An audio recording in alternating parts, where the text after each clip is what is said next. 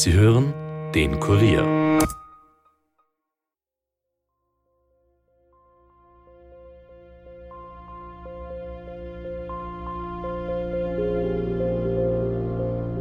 So als einheimischer Fall ist das sicher dazu mal schockierend gewesen, weil mit dem keiner gerechnet hat. Vor allem, weil das eigentlich eine sehr unscheinbare Person war.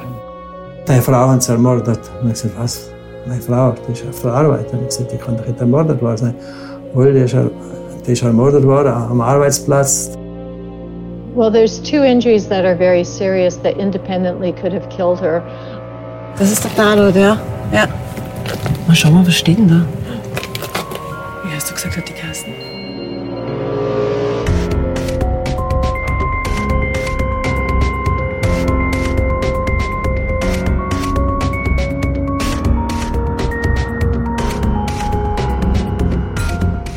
Herzlich willkommen zu Dunkle Spuren, dem True Crime Podcast des Kurier, in dem wir ungelöste Kriminalfälle aus Österreich neu aufrollen.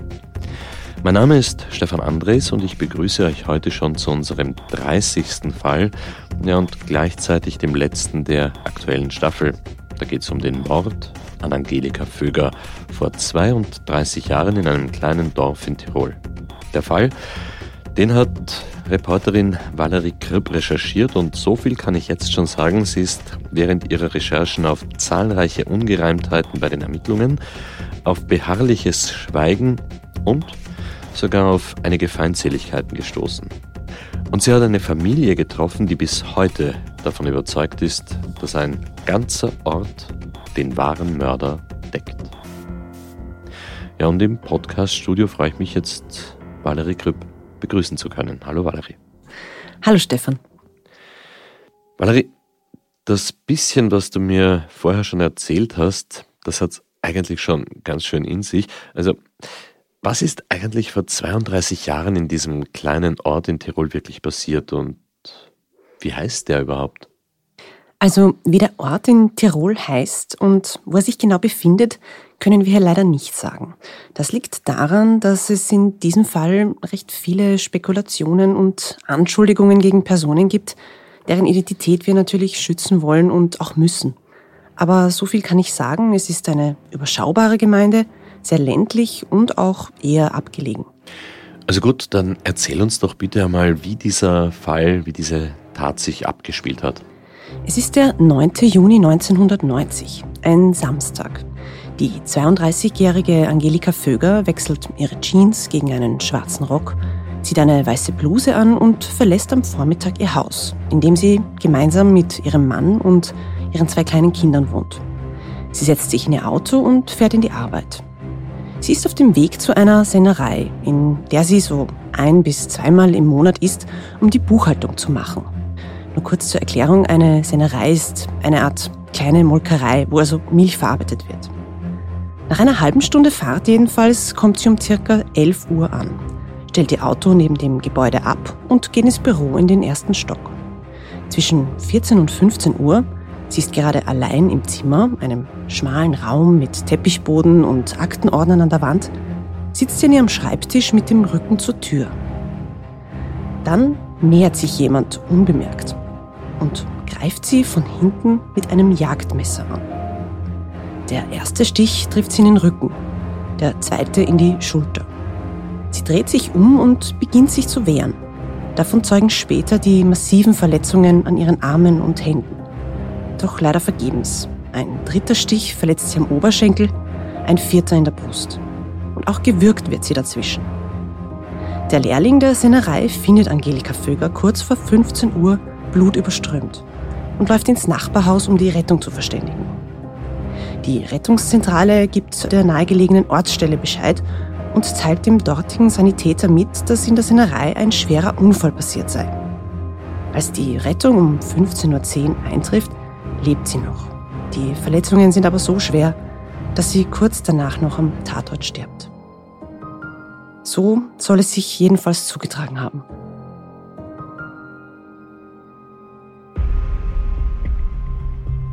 Wie meinst du das? Soll es sich zugetragen haben. Ist das nicht sicher? Na, ich sag's mal so, das ist die offizielle Version. Aber das werden wir später alles noch genau besprechen. Jedenfalls hat die Polizei recht bald einen Verdächtigen gehabt. Ja, und wen? Eben genau den Lehrling, der im Nachbarhaus Hilfe geholt hat. Sein Name ist Martin K. und er war zu dem Zeitpunkt 18 Jahre alt. Der Lehrling soll also der Mörder gewesen sein? Was gibt's dafür für Anhaltspunkte? Naja, er hat noch am Weg zum Gendarmerieposten ein Geständnis abgelegt. Auch ist die schwer verletzte Angelika Vöger nicht am Arbeitsplatz, sondern in seinem Zimmer in der Sennerei gefunden worden. Und schon am Abend desselben Tages war sich die Polizei sicher, er hat Angelika Vöger getötet. Er soll ihr eindeutige Avancen gemacht haben, die sie aber nicht erwidert hat. Das soll ihn derart gekränkt haben, dass er zur Waffe gegriffen hat. Die Tat soll also sexuell motiviert gewesen sein. Warte einen Moment, jetzt bin ich ein bisschen verwirrt. Sie ist doch im Büro angegriffen worden, hast du gesagt, aber gefunden wurde sie in seinem Zimmer? Ja, genau. Dazu muss man sagen, das war nicht sein Arbeitszimmer, sondern das Zimmer, in dem der Lehrling gewohnt hat. Und die beiden Räume liegen in der Sennerei schräg gegenüber voneinander. Martin K. soll sie also nach dem Angriff hinübergezerrt haben. Aber wie ist es dann weitergegangen? Hat es noch andere Theorien gegeben vielleicht oder, oder irgendwelche anderen Verdächtigen? Nein. Der Lehrling ist dann zwei Jahre später, im März 1992, am Landesgericht Innsbruck zu einer Freiheitsstrafe von 13 Jahren verurteilt und in eine Anstalt für geistig abnorme Rechtsbrecher eingewiesen worden, weil er Angelika Vöger vorsätzlich getötet haben soll. Hm. Das scheint auf den ersten Blick natürlich ziemlich eindeutig. Immerhin hat er ein Geständnis abgelegt. Das Opfer ist in seinem Zimmer gefunden worden. Könnte man sagen, Fall erledigt. Aber ich nehme an, das ist es eben nicht, oder? Richtig. Und das ist auch der Grund, warum wir diesen Fall bei Dunkle Spuren neu aufrollen. Denn eigentlich, das brauche ich dir nicht zu sagen, geht es hier um ungelöste Kriminalfälle. Das trifft hier oberflächlich betrachtet nicht zu. Offiziell ist der Mord an Angelika Vöger nämlich gelöst. Es ist ein Täter verurteilt worden und er hat seine Strafe mittlerweile sogar abgesessen. Er ist achteinhalb Jahre später freigelassen worden. Aber es gibt massive Zweifel an dieser Version. Und das ausgerechnet von der Familie des Opfers. Ja, und das ist ungewöhnlich. Man müsste ja meinen, dass gerade sie froh ist, wenn ein Täter gefunden worden ist und verurteilt. Eben. Das ist sie am Anfang auch gewesen. Aber recht bald haben sie dann erste Zweifel an der Version bekommen. Ja, und die wären? Das erzählen sie uns gleich selbst. Ich habe sie nämlich gemeinsam mit meiner Kollegin Yvonne Wiedler und unserem Kameramann Tobias Peböck in Tirol besucht. Sie wohnen immer noch im selben Ort wie damals. Wir haben uns in einer Wohnung der Familie mit dem Witwer Walter Vöger und seiner Schwester Marlies, einst die beste Freundin von Angelika Vöger, getroffen.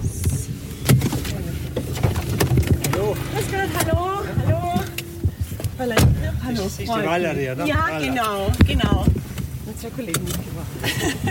Tag, hallo, immer wieder, freiwillig. Ist gut. So, hallo, grüß dich. Dann, Super. dann kommen wir mal rein, oder? Ja, perfekt. Ah. Wir haben uns in der Küche hingesetzt, ein kleiner, niedriger Raum mit Sitzecke aus hellen Holzmöbeln und einer Anrichte daneben. Die Einrichtung war schon ein bisschen in die Jahre gekommen. Die orange-gelb-blauen Vorhänge vor den Fenstern in den Garten des Wohnblocks waren so vor, ja, vielleicht 20 Jahren in Mode. Am Esstisch haben sich die Akten zum Fall gestapelt. Einvernahmen, Gutachten, Chronologien, Briefe an Politikerinnen, Tatortfotos, Korrespondenzen mit Anwälten und, und, und. Also alles, was die Familie über die Jahre gesammelt hat. Und das sind ja immerhin schon 32. Ich muss sagen, die Wucht an Informationen hat mich teilweise wirklich überfordert. Über der Sitzbank ist ein Foto von Angelika Vöger gehangen. Darauf hat sie lange, dunkelbraune Haare mit Stirnfransen, trägt Mittelscheitel und lächelt breit in die Kamera. Sie hat ein schlankes, eher zartes Gesicht mit ein paar Sommersprossen und ihr Blick wirkt ja fast ein bisschen schüchtern oder jedenfalls zurückhaltend. Daneben hängt ihr Patezettel und ein Kreuz. Der Witwer Walter Vöger hat mir zuerst einmal erklärt, wie sich der 9. Juni 1990 aus seiner Sicht abgespielt hat.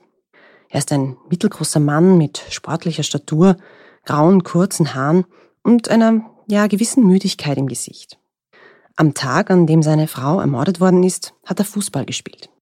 Haben wir gespielt, da ist schon mal ein Abstieg gegangen gegen Matrei. Da waren wir 1 hinten in der Halbzeit. Ich war hinten in der Verteidigung als Libero, weil ich schon ein bisschen älter war, mit 34 oder 3, 34. ja, auf alle Fälle ist nachher die Polizei gekommen.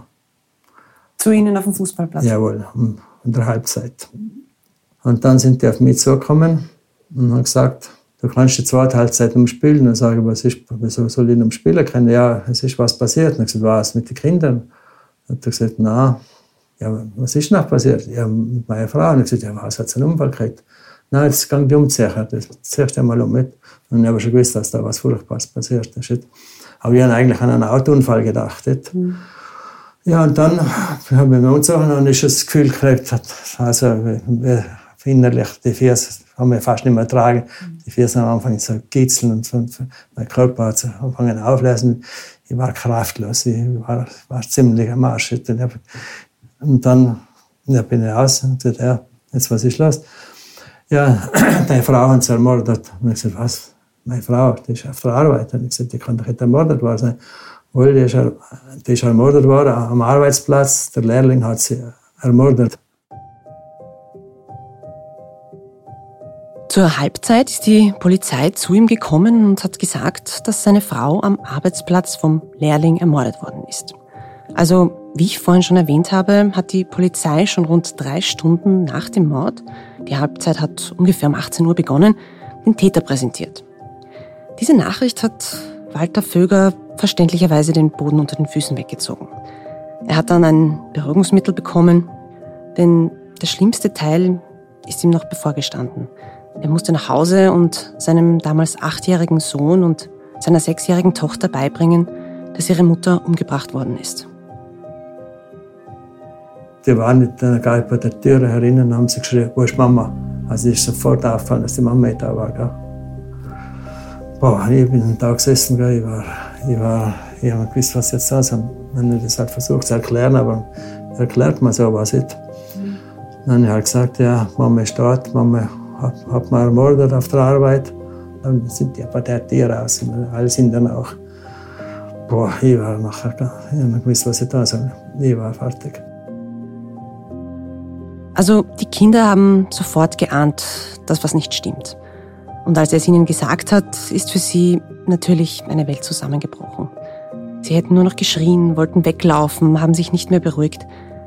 Er hat in dieser Situation einfach nur gehofft, dass alles ein Albtraum ist und er aufwacht und alles ist wieder gut. Eine Woche lang war Walter Vöger dann weg vom Fenster, so hat er es formuliert.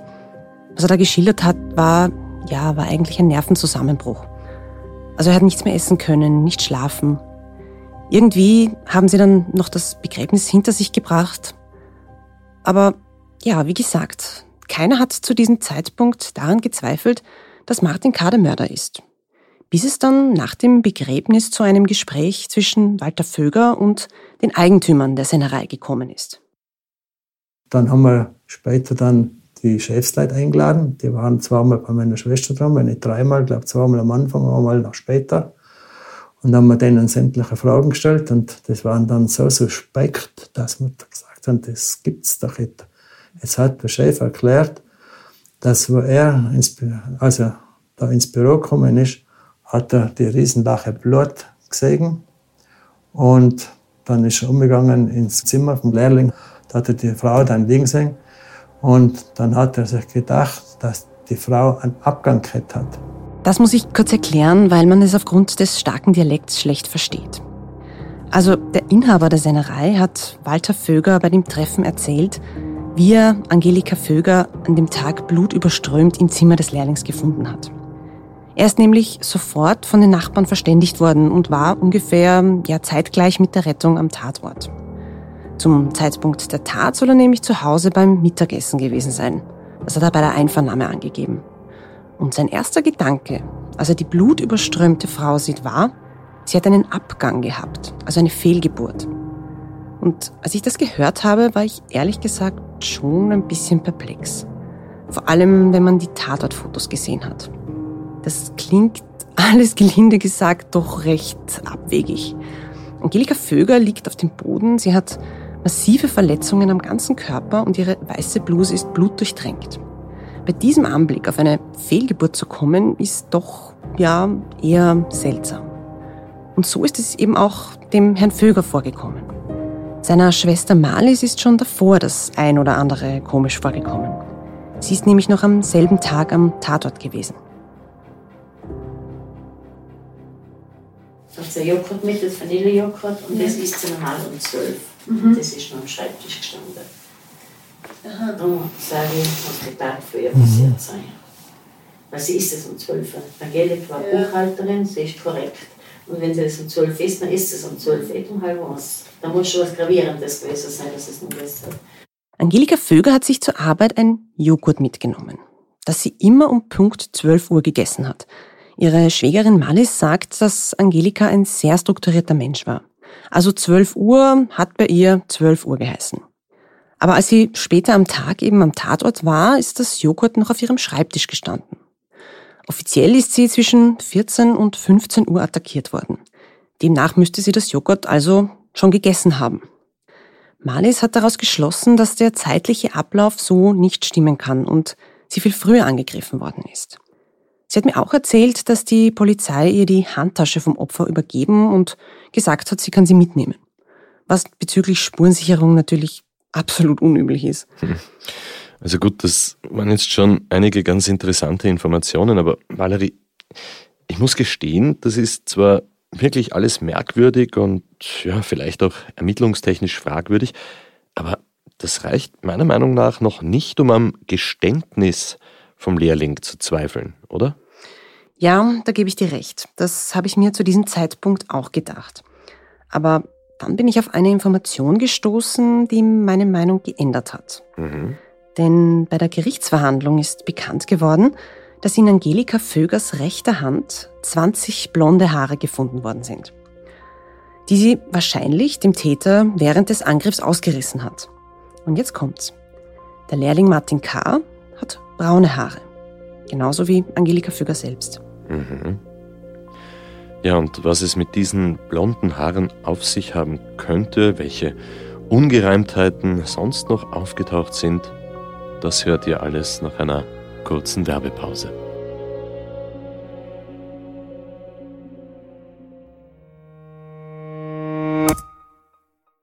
Bevor wir starten, ein Hinweis in eigener Sache.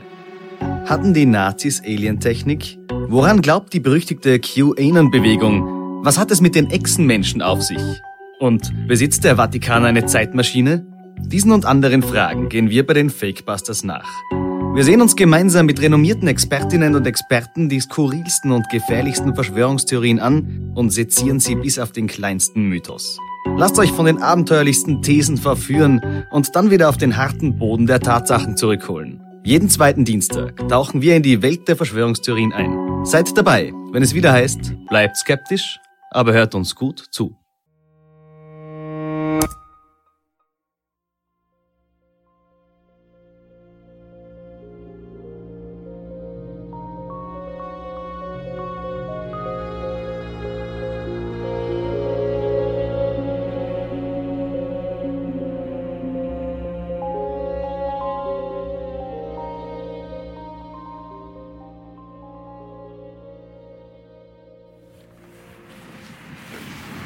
Okay. Ah ja. Das, das müsste da, jetzt, ja? ja? das müsste jetzt, ja. da, genau, ja, das ist jetzt das Haus. Ah ja, da steht, ja. Schau, da steht noch der Name drauf. Da ja. steht sogar noch der Name drauf, ja. Das schaut sogar aus wie auf den Fotos, die Ja, hast, genau, auf den alten Bildern schaut es genau so aus, ja. Aber es schaut extrem verlassen aus jetzt gerade. Na, schauen wir ganz alt, so ein, nein, das kann ja. nicht in Betrieb sein, oder? Na, die Rollläden herunten. Okay, da kommt schon der Putz von den Wänden runter. Aha. Da ist schon lange niemand mehr gewesen. Ja. Schau mal, vielleicht haben wir Glück ja, und es ist offen. Mal, offen ist, ja, ja. ja. No, das ist abgesperrt. Ah, da sieht man rein, schau mal. Glastür. Ja. Also sehr schmutzige Glastür. Aber ja, da sieht man schon rein. Da drinnen ist sie auf jeden Fall erstochen worden. Ne? Also da drinnen war das? Ja, ja. Okay, warte, schauen wir mal beim Fenster rein. Ja. Okay, das ist ein bisschen verstaubt. Also das ist quasi der Tatort. Das ist der Tatort, ja. Ja. Mal schauen wir, was steht denn da? Wie hast du gesagt, hat die Kasten? Angelika, Angelika Vöger. Und da steht jetzt da auf diesem staubverschmierten Fenster Angelika. Ja, was gerade echt steht. ziemlich gruselig ist. Der Name Angelika, ja. Das hat offenbar mit einem Finger oder so hingeschrieben. Ja, in, den, in die verstaubten Fenster ja. reingeschrieben, ja. Org. Okay. Und da noch einmal. Auf dem anderen Fenster auch. Angelika, ja. Willkommen zurück zu Dunkle Spuren und zum Fall Angelika Vöger. Valerie, was haben wir da eigentlich gerade gehört? Wie immer sind wir natürlich zu dem Ort gefahren, wo das Ganze passiert ist. Zuerst einmal, um uns den Tatort anzuschauen, beziehungsweise das, was davon übrig ist. Nach 32 Jahren habe ich mir ehrlich gesagt nicht mehr allzu viel erwartet. Obwohl die Gemeinde sehr klein ist, hat es doch ein bisschen gedauert, bis wir den Standort der Sennerei gefunden haben. Wir haben ein bisschen herumgefragt, sind wahrscheinlich ein paar Mal im Kreis gegangen. Und als wir dann davor gestanden sind, war ich doch sehr überrascht. Es schaut nämlich noch genauso aus wie damals, also wie auf den Tatortfotos. Das Gebäude hat sich wirklich überhaupt nicht verändert. Nur, dass es natürlich verfallen ist. Sogar der alte Schriftzug hängt noch an der Fassade.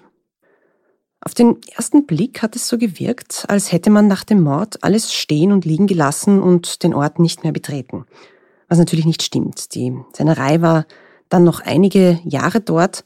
Jetzt wird das Gebäude von einem anderen Betrieb als Lager genutzt. Aber wie wir eben gerade gehört haben, ist das nicht die einzige Überraschung gewesen. Denn als wir uns dort umgesehen haben, haben wir auf einem staubigen Fenster den Schriftzug Angelika entdeckt, den dort jemand vermutlich mit dem Finger hingeschrieben hat. Also den Vornamen des Opfers. Das ist ja wirklich makaber. Wisst ihr da irgendwie mehr dazu? Nein, ich habe leider keine Ahnung, was da dahinter steckt. Aber es zeigt, dass der Mord die Menschen in diesem Dorf offenbar immer noch auf die eine oder andere Weise beschäftigt. Habt ihr denn mit jemandem von dort sprechen können?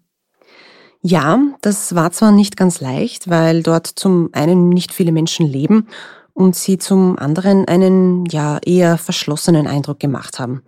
Das ist nicht nur uns so vorgekommen. Entschuldigung, Darf ich Sie was fragen? Wir sind nämlich vom Kurier und recherchieren noch einmal zum Mordfall an der Angelika Vöger vor 32 Jahren und sind auf der Suche nach Menschen, die sich noch daran erinnern können. Was ja nicht so leicht ist, weil es ja eine lange Zeit ist. Ja, nein, ich bin ja zugerastet. Ich kenne sie gar nicht genau. Ah, okay. Sie sind erst später hierher ja, gezogen. Mhm. Ah, okay. Ist das hier Thema im Ort noch mal gewesen? Nein, eigentlich nicht. Nicht, okay. Also Sie, haben Sie da schon mal gehört davon, oder? Ja, gehört schon, aber ich kann mich an die gar nicht erinnern. Ja. Um was wird da so geredet? Was ist das? Man trifft Einheimische fast keiner mehr. Seit dem Corona es ist wie ausgestorben. Und wenn sie treffen, die haben bloß ein Thema Corona, Krieg und Klima. Es gibt nichts anderes mehr. Mhm. Ja, momentan ist sowieso tote Hose rundum. Mhm. Kein Mensch vor der Tür beim schönsten Wetter. Man trifft überhaupt niemand mehr. Mhm. Tut mir ja. leid. Ja. Sonst müssen sie mal wieder privat an ein Haustier leiten. Aber ob die alle so gesprächig sind, ist ein bisschen ein verdrucktes Volk. Der älteren Frau, die wir gerade gehört haben, sind wir mitten im Ort unweit der ehemaligen Sennerei begegnet. Sie war gerade in ihrem Elektrorollstuhl unterwegs. Und sie hat die Einheimischen als verdrucktes Volk bezeichnet, also als heimtückisch und als unzugänglich. Das ist jetzt auf den ersten Blick keine besonders wichtige Information für unseren Fall, aber wie wir später noch hören werden, könnte es doch eine gewisse Rolle spielen. Als nächstes haben wir unser Glück ein paar Meter weiter bei der Kirche versucht. Dort hat eine Frau mit kurzen Haaren und sportlicher Jacke gerade den Friedhof verlassen. Zuerst hat sie gesagt, dass sie sich gar nicht an den Mord erinnern kann. Dann ist ihr aber doch noch etwas eingefallen dass die Stimmung nicht gerade jauchzend ist, das ist klar, oder? Und dass man sich Gedanken darüber gemacht hat, über das Ganze, ist auch klar. Aber über den ganzen Verlauf und allem kannst du als Außenstehender überhaupt nichts ja, sagen ja. und nichts wissen. Ja, und ist ja. ein großer Zusammenhalt hier von den, von den Leuten, die hier wohnen? Finde ich schon. Finde ich schon. Seid das natürlich auch problematisch ein bisschen, weil ja schon viel Zugereiste da sind. Aber aus dem Kern, also da ist wirklich ein Zusammenhalt, was ich jetzt feststellen kann. Mhm. Anders kann ich Ihnen wirklich nicht weiterhelfen. Ich sage, erstens einmal ist es auch schon eine lange Zeit, obwohl es sowieso tragisch war. Und ich sage ja, das ist ganz klar, dass man das gerade mit Jubel aufgenommen hat. Aber was willst du als Außenstehendes? Kannst du nichts machen, oder? Also wir bedauern, dass es passiert ist im Dorf, aber ist, kann Ihnen da wirklich nicht weiterhelfen.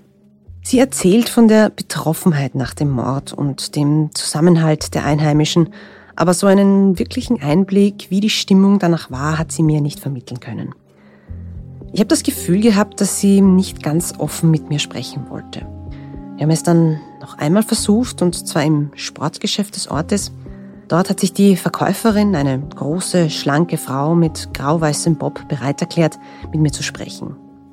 Und sie hat den Lehrling Martin K. näher gekannt. Also ich kenne genau? den Martin, ja. der ist so, das sind so unsere Jahrgänge. Ah, der, okay. Ja, ja. also Sie sind so ungefähr im selben Alter? Genau, ja. Ah, okay, ja, ja. ja, ja. Also man war sicher eher geschockt davon. So als einheimischer Fall war, oder ist das sicher dazu mal schockierend gewesen, ja. weil mit dem keiner gerechnet hat. Ja, eben. Und vor allem, weil das eigentlich eine sehr unscheinbare Person war, der mhm. Martin. Also mhm. ist sicher auch in den leichten Verhältnissen aufgewachsen. Ja. Und er war ja eigentlich eher zart. Also ich weiß halt, ich, ich habe halt gehört, weil er schon im Gefängnis gewesen, dass er dann eigentlich gut aufgebaut hat, aber ich kenne ihn eigentlich als zarten Jungen, also als zarte Person eigentlich. Und, mhm. aber Hätten Sie ihm das zugetraut?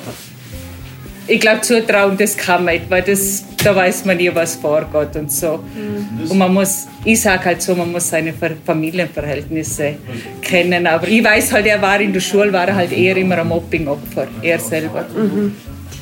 Weil er eher zart war und ja, mhm. kleiner war, weil er war ja auch groß und so. Und er war eigentlich eher immer ein Mobbing-Opfer von der Schule her, weiß ich aber. Ja, ja. Und wie ist das? Und man weiß, man, man weiß es ja nicht, ob es war, laut den Aussagen. Also kannst ja. Verurteilt wurde er zumindest. Das ist, ja. Ja, ja. Wenn er sick gewesen wäre, wäre es für ihn nicht. Aber da spalten sich die. Ja, also ist das auch im Ort, dass man so hört, im einen glauben, dass es war, die anderen nicht? Ja, ja das ist. Ich meine, wenn, wenn es war, ich meine, was heißt Zutrauen? Wie gesagt, er war immer, dann war es eine Kurzschlussaktion, weil er wahrscheinlich auch ja, immer gemobbt worden ist.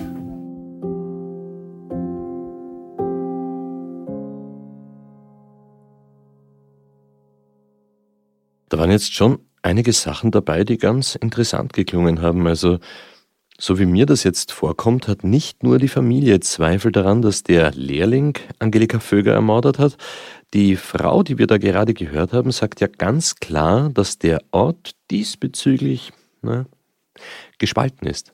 Genau, so hat sie das formuliert, ja. Und sie hat erzählt, dass er aufgrund seiner schmächtigen Statur immer gemobbt worden ist, was ihn natürlich nicht unbedingt als Täter ausschließt. Nein, da hast du recht. Denn wie ich am Anfang gesagt habe, ist Angelika Vöger überraschend von hinten angegriffen worden. Und dadurch war sie unterlegen, unabhängig von der Statur des Täters. Was meint sie eigentlich mit keine leichten Verhältnisse? Das erwähnt sie zweimal. Ja, Martin K. ist in einem Haus voller Gewalt aufgewachsen, aber dazu kommen wir später noch. Okay, da bin ich schon gespannt. Aber Valerie, vor der Pause hast du uns von blonden Haaren erzählt, die in der rechten Hand von Angelika Vöger gefunden worden sind. Für mich eigentlich die erste wirklich handfeste Spur, dass etwas an der offiziellen Version nicht stimmen könnte. Was wissen wir darüber? Wir wissen, dass Angelika Vöger sich massiv gegen ihren Angreifer gewehrt hat. Einfach aufgrund der tiefen Schnittwunden, die sie an Armen und Händen gehabt hat. Und wahrscheinlich hat sie dem Täter dabei auch ein Büschel Haare ausgerissen. Das scheint zumindest die einzig logische Antwort zu sein. Aber bei der gerichtsmedizinischen Untersuchung im Anschluss ist herausgekommen, dass die Haare nicht mit denen von Martin K. übereinstimmen. Was nicht weiter verwunderlich war, weil er braune Haare gehabt hat. Sondern? Wem haben die Haare dann gehört? Tja, das ist bis heute leider unklar. Hier muss ich kurz ein bisschen ausholen. Anfang der 90er Jahre, als der Mord passiert ist, waren DNA-Analysen noch nicht weit verbreitet. Die Haare sind deshalb einer Mischzellagglutination unterzogen worden. Da geht es um die Ermittlung der Blutgruppe. Und dabei ist herausgekommen, dass sie nicht vom Lehrling stammen können. Ja, aber hat man Haarproben von anderen Leuten untersucht, um vielleicht herauszufinden, von wem die Haare wirklich sind? Nein, also bis auf eine Ausnahme. In den Akten ist vermerkt, dass sie auch mit dem Hilfsarbeiter abgeglichen worden ist. Er war damals auch in der Sennerei anwesend und hat angegeben, während des Mordes in seinem Zimmer geschlafen zu haben. Ja, und haben die Haare zu ihm gepasst? Nein, auch nicht. Als sich dann DNA-Analysen ein paar Jahre später etabliert haben, wollte die Familie, dass die Haare mit Proben von anderen aus dem Umfeld der Sennerei und aus dem Ort abgeglichen werden. Das ist aber nie angeordnet worden. Ja, aber warum nicht? Ich meine, das hätte doch sehr viel zur Aufklärung beitragen können. Also zum Beispiel, wenn wirklich der Falsche verurteilt worden wäre. Ja, da können wir leider nur spekulieren, weil die Staatsanwaltschaft Innsbruck nicht mit uns sprechen wollte.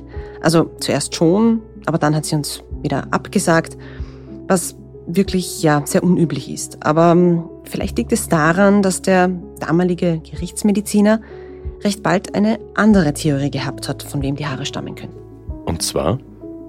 Von Angelika Föger selbst. Moment einmal, du hast doch gesagt, dass sie dunkle Haare gehabt hat. Hat sie auch. Also ich habe wirklich einige Fotos von ihr gesehen aus Lebzeiten und vom Tatort und auf allen, also wirklich allen, hat sie durchgängig dunkelbraunes Haar. Der Gerichtsmediziner hat dann aber behauptet, sie habe im Bereich der Schläfen ein bisschen hellere Haare gehabt. Und obwohl er im ersten Gutachten noch geschrieben hat, ich zitiere kurz, in der rechten Hand befinden sich hellere Haare, die offensichtlich nicht der Haarfarbe der Frau entsprechen. Also gut, dann hat er seine Meinung plötzlich geändert. Das ist seltsam. Und genau diese wenigen hellen Haare soll sie sich im Todeskampf selbst ausgerissen haben? Das klingt jetzt schon ein bisschen abenteuerlich. Absolut. Damit war die Sache dann aber offensichtlich für die Staatsanwaltschaft erledigt. Und äh, bis heute ist keine DNA-Analyse der Haare durchgeführt worden. Was jetzt übrigens auch nicht mehr möglich wäre. Warum nicht? Wie gesagt, hat die Familie wirklich einiges probiert, um da Klarheit hineinzubringen. Und letztlich auch die Herausgabe der blonden Haare beantragt. Aber da hieß es dann, ich lese das kurz vor, zu der im Betreff angeführten Strafsache teilte Professor S. vom Institut für gerichtliche Medizin mit, dass bei der Gerichtsmedizin Innsbruck kein Haarbüschel mehr vorhanden ist.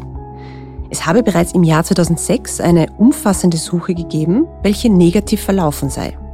Der Plastiksack mit Grippverschluss, der entsprechend der Beschriftung offensichtlich der Behälter gewesen sei, in welchem die Haare verwahrt gewesen seien, sei leer. Aber das ist doch bitte unfassbar. Also, die gibt's gar nicht mehr? Die sind irgendwie verloren gegangen oder, oder vernichtet worden? Ja, das sind die beiden Möglichkeiten, ja. Aber die Haare sind nicht das Einzige, was bei dem Fall stutzig macht und ja, Zweifel an der offiziellen Version aufkommen lassen. 2012 haben sich zwei US-amerikanische Forensiker mit dem Mord befasst. Sie heißen Kenton Wong und Terry Haddix. Und sie haben anhand der Obduktionsergebnisse und Tatortfotos noch andere Unstimmigkeiten entdeckt, abgesehen von den Haaren. Welche, das wird uns Gerichtsmedizinerin Terry Haddix gleich selbst erzählen. Ich habe sie telefonisch in Kalifornien erreichen können. Well, there's two injuries that are very serious that independently could have killed her. There's a stab wound that's on the right side of the chest. There's a large amount of blood in the right side of the chest, um, mm-hmm. and that's the one that injured the large caliber vein. There's also, though, a stab wound that goes in the left side of her back, and this hits the, the left lung, and there is some blood, and then there is some air that's within there. So both of those independently could be fatal. Zuerst hat sie mir nochmal die Verletzungen von Angelika Vöger erläutert. Ich habe ihr am Anfang erzählt, dass viermal auf sie eingestochen worden ist. Die Gerichtsmedizinerin sagt, dass zwei davon unabhängig voneinander zum Tode geführt hätten. Einmal der Stich in den Rücken, bei dem die Lunge verletzt worden ist, und zum anderen der Stich in den Brustkorb, bei dem die obere Hohlvene durchstochen worden ist. I agreed with their interpretations of the sharp force injuries and the blunt force injuries, and you know that there was in fact evidence of strangulation, etc. Mm-hmm. But It wasn't so much those findings, such as how long it would take for her to to die, for instance. Um, I thought 30 minutes was exceptionally high given the major vessel that had been injured. And furthermore, in consideration of the fact that she had two very serious injuries. So I, I thought the, it is my recollection that they had estimated about 30 minutes uh, to the time of death. Um, and I thought that was unrealistically high because the vessel which is injured, the superior vena cava, carries a lot of blood. Mm. And uh, granted, I mean, it's not going to be an instantaneously lethal injury and it will take some time to bleed, but I think 30 minutes is unrealistically high. Entscheidend ist hier eben die Verletzung der oberen Hohlvene. Offiziell hat Angelika Vöger noch 30 Minuten nach dem Stich in die Brust gelebt. Wir erinnern uns. Nachdem ihr die Stiche zugefügt worden sind, soll sie der Lehrling in sein Zimmer geschleift haben, dann ins Nachbarhaus gelaufen sein, Hilfe geholt haben. Und dann hat es noch ein bisschen gedauert, bis die Rettung da war, also ungefähr 10 Minuten und wiederum ein bisschen, bis der Arzt da war. Und erst dann ist sie gestorben. In 30 Minuten könnte sich das natürlich irgendwie ausgehen. Jetzt sagt aber Terry Haddix, dass sie mit so einer Verletzung keinesfalls noch eine halbe Stunde überleben hätte können, weil die obere Hohlvene extrem viel Blut transportiert. Ich habe sie also gefragt, von welchem Zeitraum sie ausgeht, also wie lange man damit überleben kann. Und das hat sie geantwortet. I think we're talking about just a handful of minutes, you know, perhaps five minutes or somewhere in that ballpark. You know, can I be exactly precise? No, I can't be precise, but you know, we're looking at is it closer to five or is it closer to 30? I think it's closer to five. Sie sagt ungefähr fünf Minuten. Vielleicht ein bisschen länger, aber nicht viel. Hm. Das heißt also, dass der zeitliche Ablauf so nicht stimmen kann. Glauben wir Haddix, dann muss die Verletzung der oberen Hohlvene ihr kurz vor Eintreffen der Sanitäter zugefügt worden sein, also nachdem Martin K. ins Nachbarhaus gelaufen ist, sonst geht sich das Ganze einfach nicht aus. Genau, das bedeutet es, ja. Die Familie schließt daraus, dass es ein anderer gewesen sein muss, denn Martin K. ist zu dem Zeitpunkt ja im Nachbarhaus gewesen, um die Rettung zu rufen.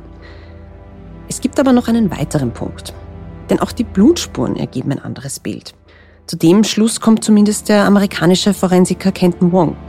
Er betont in seinem Gutachten, hätte der Lehrling Angelika Vöger tatsächlich kurz nach dem Angriff vom Büro in sein Zimmer geschleift, dann hätte das eine massive Blutspur am Teppich hinterlassen müssen. Sie war ja sehr schwer verletzt und hat viel Blut verloren. Auf den Fotos sieht man aber nichts davon.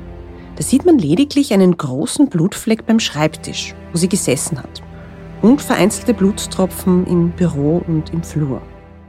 Das würde also eher dafür sprechen, dass sie einige Zeit im Büro gelegen und erst dann bewegt worden ist, meint er.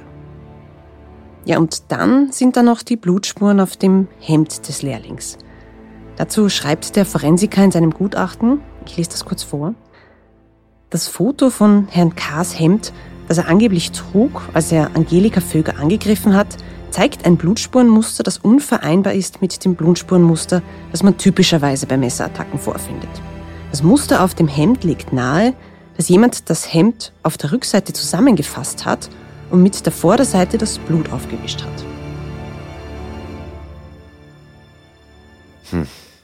Das waren jetzt wieder viele Informationen. Am besten ich fasse die Punkte noch einmal kurz zusammen. Erstens, die blonden Haare in Angelika Vögers Hand, die nicht vom Lehrling stammen, dann die Verletzung von der oberen Hohlvene, mit der sie nicht länger als vielleicht ein paar Minuten hätte überleben können. Sie hat aber noch gelebt, als die Rettung eingetroffen ist und später der Arzt. Ja, und zum Schluss jetzt noch die Blutspuren am Tatort, die einfach nicht zu passen scheinen. Aber was ich noch nicht verstehe, Laut Familie muss sie vor 12 Uhr attackiert worden sein, sonst hätte sie ja ihr Joghurt gegessen, so strukturiert wie sie gewesen ist. Die Verletzung der oberen Hohlvene führt aber in circa fünf Minuten zum Tod und sie hat um 15 Uhr noch gelebt. Wie geht sich das alles aus? Ja, entweder sie hat an diesem Tag ihr Joghurt einfach nicht gegessen. Oder sie ist zuerst schwer verletzt worden, ist längere Zeit beim Schreibtisch gelegen deshalb auch der große Blutfleck dort, und ist erst später, als ihr Puls schon niedrig war, ins Zimmer des Lehrlings geschleift worden. Das würde auch die fehlende Schleifspur erklären. Und erst dort ist ihr der tödliche Stich in die obere Hohlvene versetzt worden. Da war Martin K. eben schon im Nachbarhaus. Also gut, jetzt verstehe ich schon langsam, warum die Vögers an der offiziellen Version ihre Zweifel haben. Ja, so ist es mir auch gegangen. Also ich kann schon verstehen, warum sie bis heute keine Ruhe in der Sache finden. Wie gesagt, ich hätte gerne mit der Staatsanwaltschaft, der Polizei, dem Gutachter und auch mit den Eigentümern des Betriebs gesprochen. Vielleicht gibt es ja Möglichkeiten und Erklärungen, die, also Informationen, die wir einfach nicht haben, die das Ganze in einem anderen Licht erscheinen lassen. Aber keiner wollte mit mir reden. Also entweder bin ich grundlos abgewimmelt worden oder es hat geheißen, die, ja, die Familie spinnt sich da was zusammen. Was angesichts dessen, dass da eine junge Frau und Mutter brutal ermordet worden ist, schon ein starkes Stück ist. Hast du denn überhaupt niemanden mehr gefunden, der vielleicht mehr zu der Geschichte erzählen kann? Doch, das habe ich. Zuerst einmal habe ich es bei den Nachbarn von der Sennerei probiert. Also jenes Haus, in das Martin K. nach dem Mord gelaufen ist, um Hilfe zu holen. Dort wohnt immer noch dieselbe Familie und ich habe mir gedacht, ihr Eindruck von ihm so unmittelbar nach der Tat könnte vielleicht hilfreich sein. Oder ja auch ihre Meinung zum zeitlichen Ablauf. Aber ich bin dann ganz anders empfangen worden, als ich mir das gedacht habe. Als sie uns gesehen haben, sind sie gleich aus dem Haus gekommen.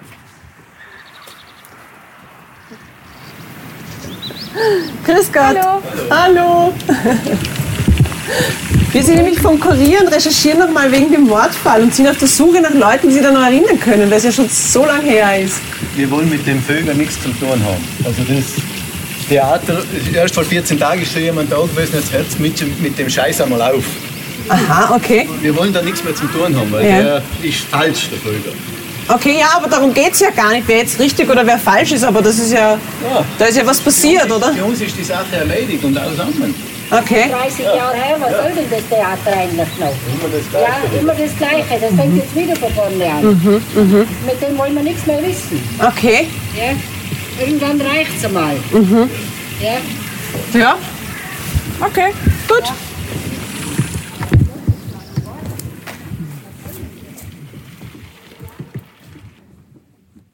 Okay, das nenne ich mal feindselig. Das haben wir bei Dunkle Spuren jetzt auch nicht so oft.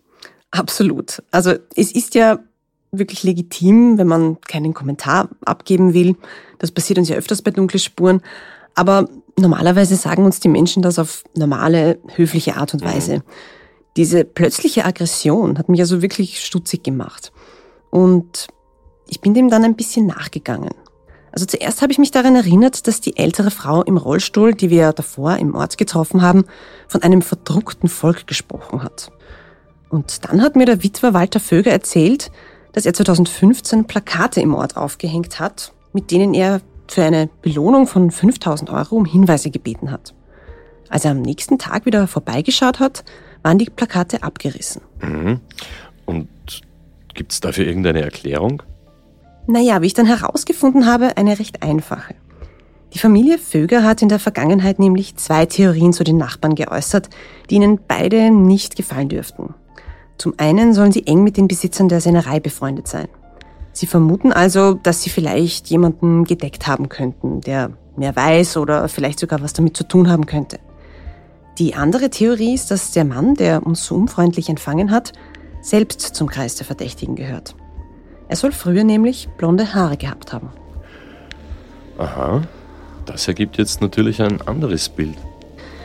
Ja, ich muss aber betonen, das sind die Vermutungen der Vögers. Ja. Es hat nie Ermittlungen gegen sie gegeben, sie waren offiziell nie Verdächtige. Und ähm, das sind auch wirklich sehr schwere Anschuldigungen. Da hast du natürlich recht. Auf der anderen Seite ist es aber nachvollziehbar, dass sich die Familie bei diesen ganzen Unstimmigkeiten die Frage stellt, wer sonst hätte es gewesen sein können oder zumindest dabei gewesen sein können. Gibt es vielleicht sonst noch irgendjemanden, den sie verdächtigt haben? Du hast das erzählt in Bezug auf die Besitzer von der Sennerei. Ja, dazu kommen wir im zweiten Teil noch ausführlich. Zuerst aber möchte ich noch auf etwas anderes eingehen. Nach der Verurteilung von Martin K. hat es dann nämlich doch noch einen Hoffnungsschimmer für die Familie gegeben. Ja, und welchen? Ein Jahr nach der Verurteilung ist der Witwer mit all seinen Bedenken zum damaligen Leiter der Gerichtsmedizin Innsbruck gegangen, Rainer Henn. Er war der Vorgesetzte von dem Gutachter, der mit dem Mordfall betraut war. Jedenfalls soll Hen das Beweismaterial erneut untersucht und ein neues Gutachten erstellt haben, das die Wiederaufnahme des Falls ermöglichen könnte. So erzählt es die Familie. Okay, das klingt jetzt wirklich nach einem Lichtblick. Ist es dann zu einer Wiederaufnahme vom Fall gekommen? Leider nicht, denn der Leiter der Gerichtsmedizin ist dann sehr plötzlich verstorben.